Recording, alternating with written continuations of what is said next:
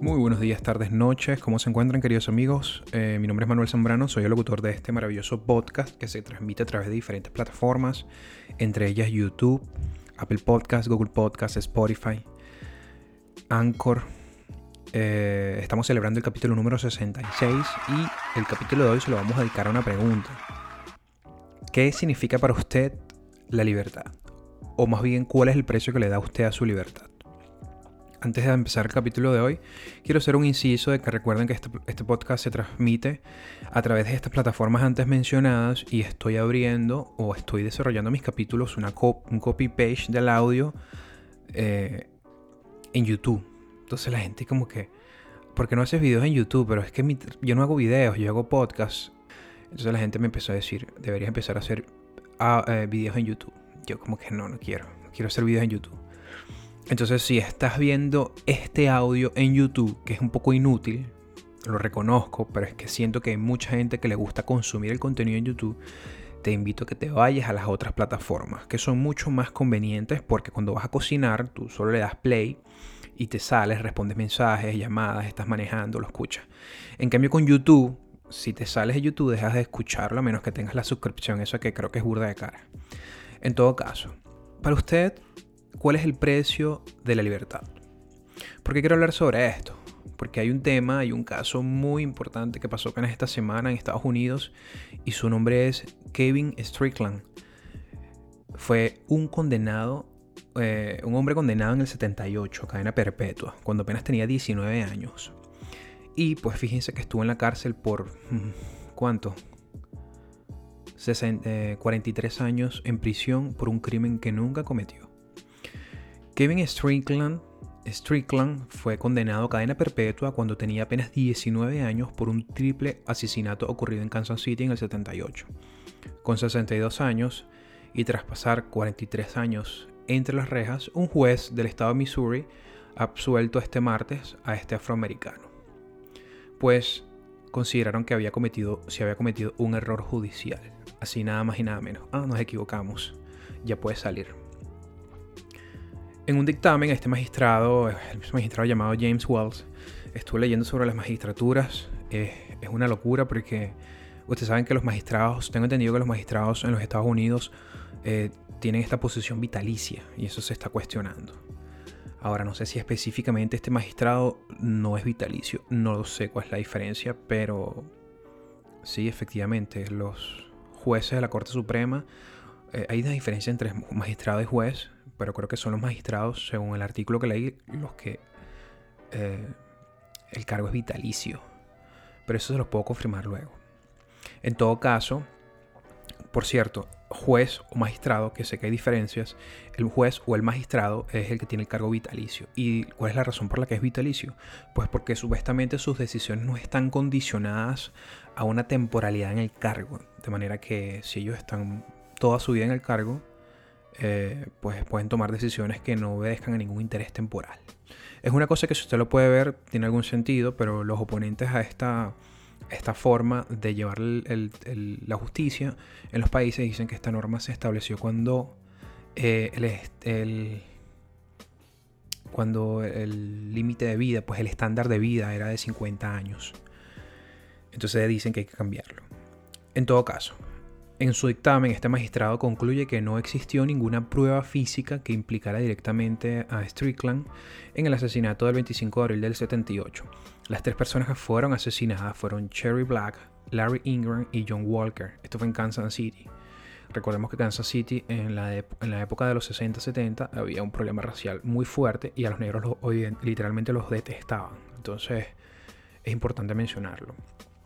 Strickland fue condenado únicamente con el testimonio de una testigo.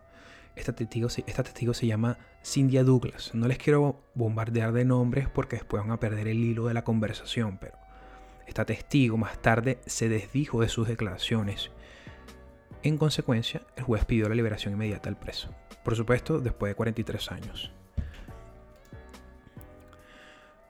Tanto una de las supervivientes de este crimen como uno de los autores contaron en varias ocasiones que estaba en la cárcel encerrado el hombre equivocado.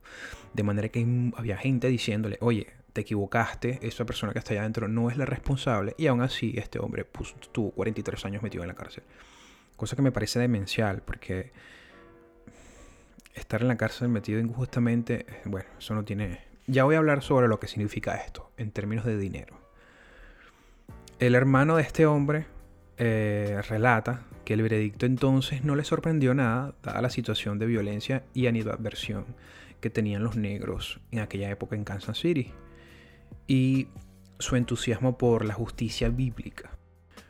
A pesar de mis intentos para averiguar exactamente cuál es la connotación o el contexto de lo que se llamaría justicia bíblica y no lo conseguí.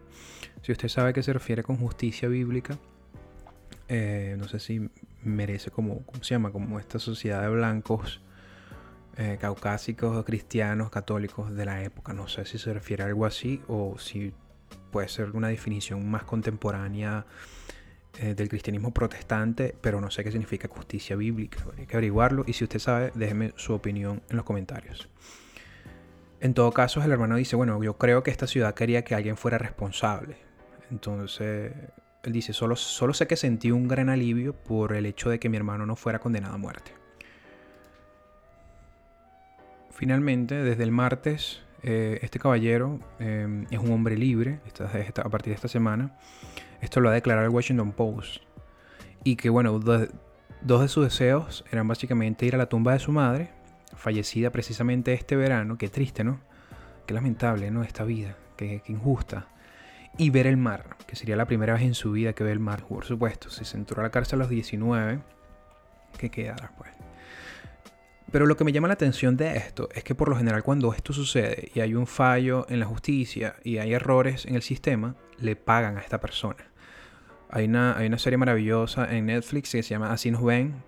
Seguramente cuando yo, si yo estoy narrando este podcast, ya usted se está imaginando esa película, si ya la vio, porque es monumental, es maravillosa. Esta serie es realizada, es recreada por uh, Ava DuVernay. Ella es una directora que hace películas de cosas de negros, pues para decirlo de la forma más clara, y son muy buenas sus películas. Eh, es una historia que de, hecho expone las profundas grietas que presenta el sistema judicial estadounidense.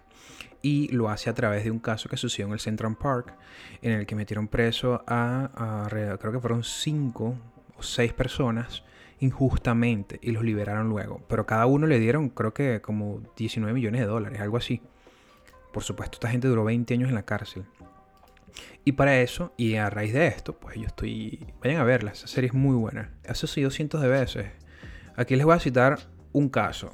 Un hombre inocente pasó casi 46 años en prisión y ahora recibirá 1.5 millones de dólares. De hecho es como poco, ¿no?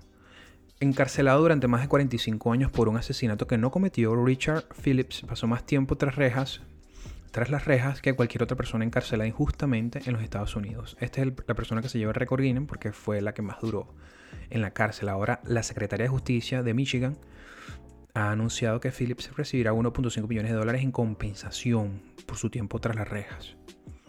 Phillips tiene el derecho hasta 50 mil dólares por cada año que estuvo encarcelado de acuerdo con la ley de compensación por el cancelamiento injustificado de Michigan. A ver, yo tenía ganas de buscar en qué consistía esta, em, este acuerdo de ley de compensación por el cancelamiento injustificado, pero no sé qué hizo, creo que se me olvidó. Entonces, en todo caso, ¿de dónde sacan ellos que 50 mil dólares vale tu vida anualmente como para darte en compensación? Es injusto decir esto, porque en todo caso le pueden dar a él un millón de dólares por año, pero en todo caso somos nosotros los que pagamos los contribuyentes ese dinero, cosa que lo hace todavía aún, más injusto. El otro caso es de un hombre que pasó 17 años en cárcel y luego fue declarado inocente, recibió una indemnización de 1.1 millones de dólares. Este, este se llama, este, este es un, un, niño pequeño, son 17 años de cárcel nada más en comparación con el primero que fueron 45 y con el último caso de esta semana que fueron 43. Este muchacho se llama Richard Anthony Jones y pues, se había declarado inocente de los cargos que le imputaban ante la justicia. Y bueno, pese a ello fue condenado por un delito que bueno, nunca se cometió. Pero estas son las grietas que presenta el sistema de justicia para aquellos que dicen que Estados Unidos... Bueno, es que de hecho Estados Unidos, una de las maravillas de este país es básicamente su sistema, su, primero su institucionalidad. Y a partir de ahí, vamos a estar claros, o sea, tú puedes denunciar a un político si además tienes las pruebas en la mano y, puede, y ese hombre puede ir preso. Eso no sucede, generalmente eso no sucede en nuestros países. Pero aún así ha presentado sus grietas y se han puesto en descubierto. El otro caso fue de Greg Coley, un hombre que recibió 21, 21 millones de dólares luego de pasar 38 años. También fue un error. Este hombre es residente de Simi Valley, esto fue en California, y fue encarcelado en el año 78. Él también sostuvo que era inocente. Finalmente, en noviembre del 2017, Coley fue liberado luego de las pruebas de, ADN que demostraban que no estaba vinculado con el caso. Pero qué triste, pero si lo pusieron, pudieron descubrir ahora, porque no lo pudieron descubrir en ese momento. El hombre tiene 71 años. Yo no sé si este hombre todavía sigue vivo, pero 38 años de prisión es demasiado tiempo. Y todo esto es muy triste porque somos nosotros los contribuyentes los que pagamos por ese dinero de, compensación. Es como el caso de George Floyd, que le dieron a la familia una cosa así como 27 millones de dólares en compensación que de hecho el abogado eh, se llama Benjamin Crump, él es muy popular porque siempre toma casos así de afroamericanos que matan en la calle y él como que es muy popular por eso, agarra casos que le dan pues proyección mediática. Y por supuesto me imagino que hay una comisión de esos 27 millones que recibió la familia. Entonces el mundo está al revés, el sistema de justicia roto, abogados aprovechándose del sistema judicial y de la repercusión mediática eh, nosotros los contribuyentes pagando por, estas deficiencias porque nosotros pagamos por esas cosas que cometen.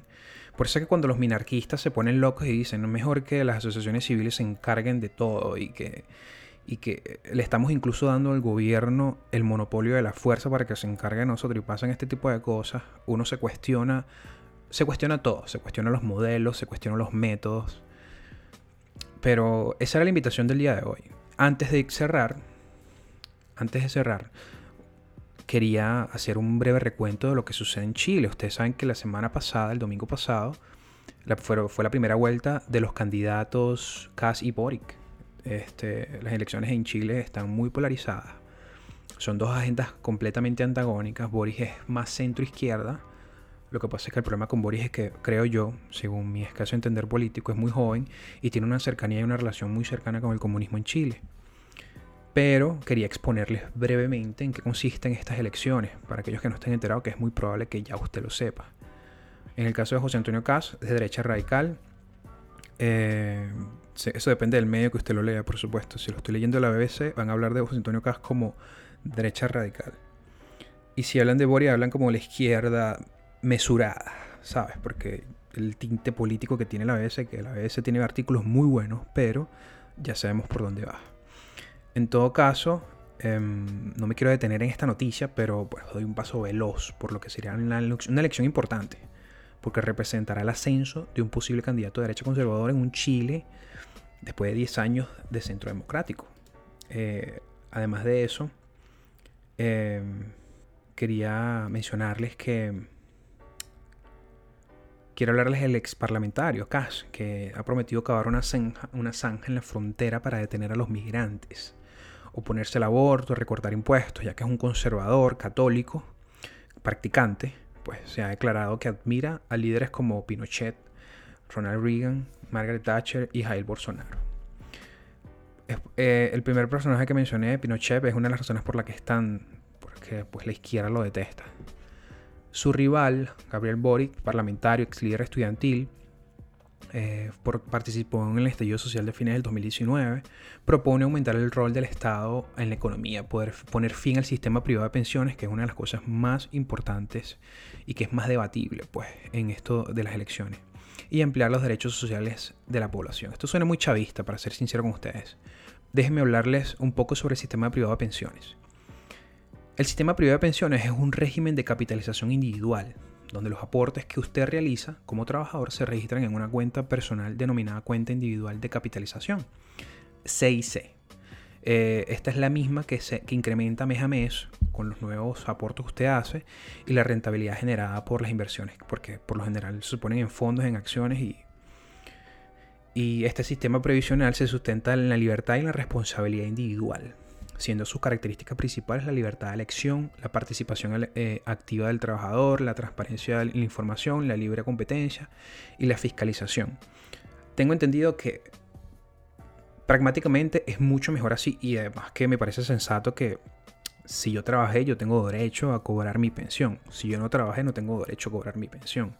En todo caso no sé exactamente cómo funciona el sistema, este, el otro sistema que es el colectivista, el que tienen en España, porque es como generacionalmente van pagando el seguro social, se va pagando por generaciones, cosa que es un problema porque en España es un país moribundo, la tasa de natalidad no llega al 2.2%, que creo que es lo que se necesita para pues, pagar un seguro social o para que una población sea activa. Pues.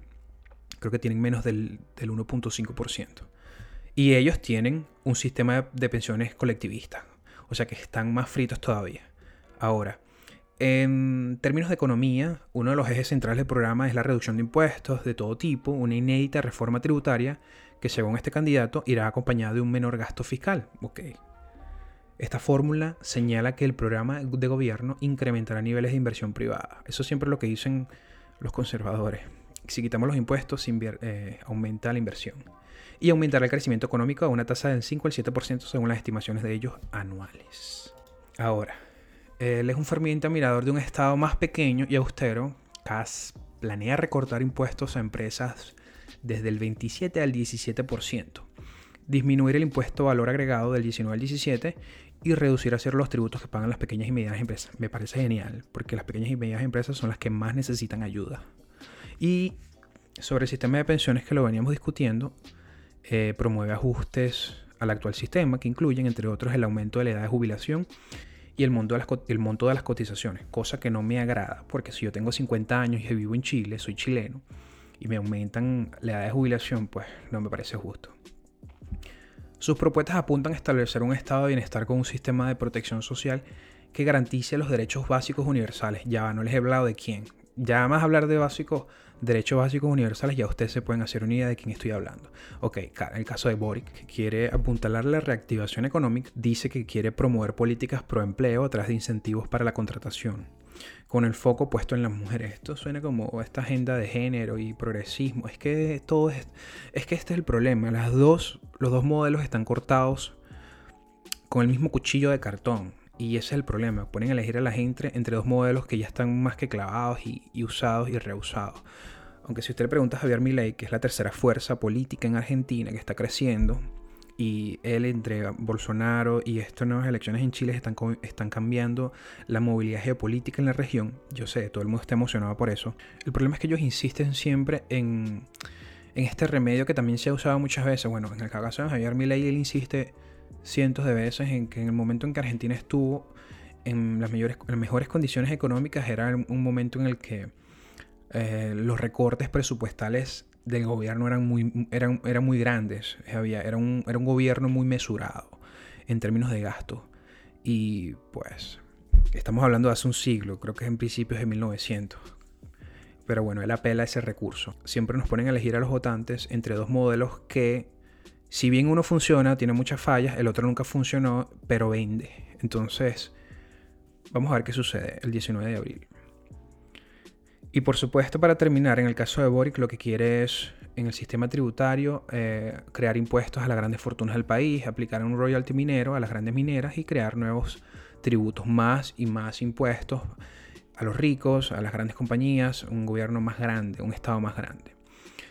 Medidas que en su conjunto permitirían aumentar la recaudación fiscal para financiar su agenda social. Bueno, yo creo que los casi el casi millón de venezolanos, que lo voy a ir buscando en este momento mientras que les hablo, porque honestamente no sé cuántos hay en, Chile, me lo he preguntado varias veces. Yo sé que en, Colombia hay 2 millones de venezolanos.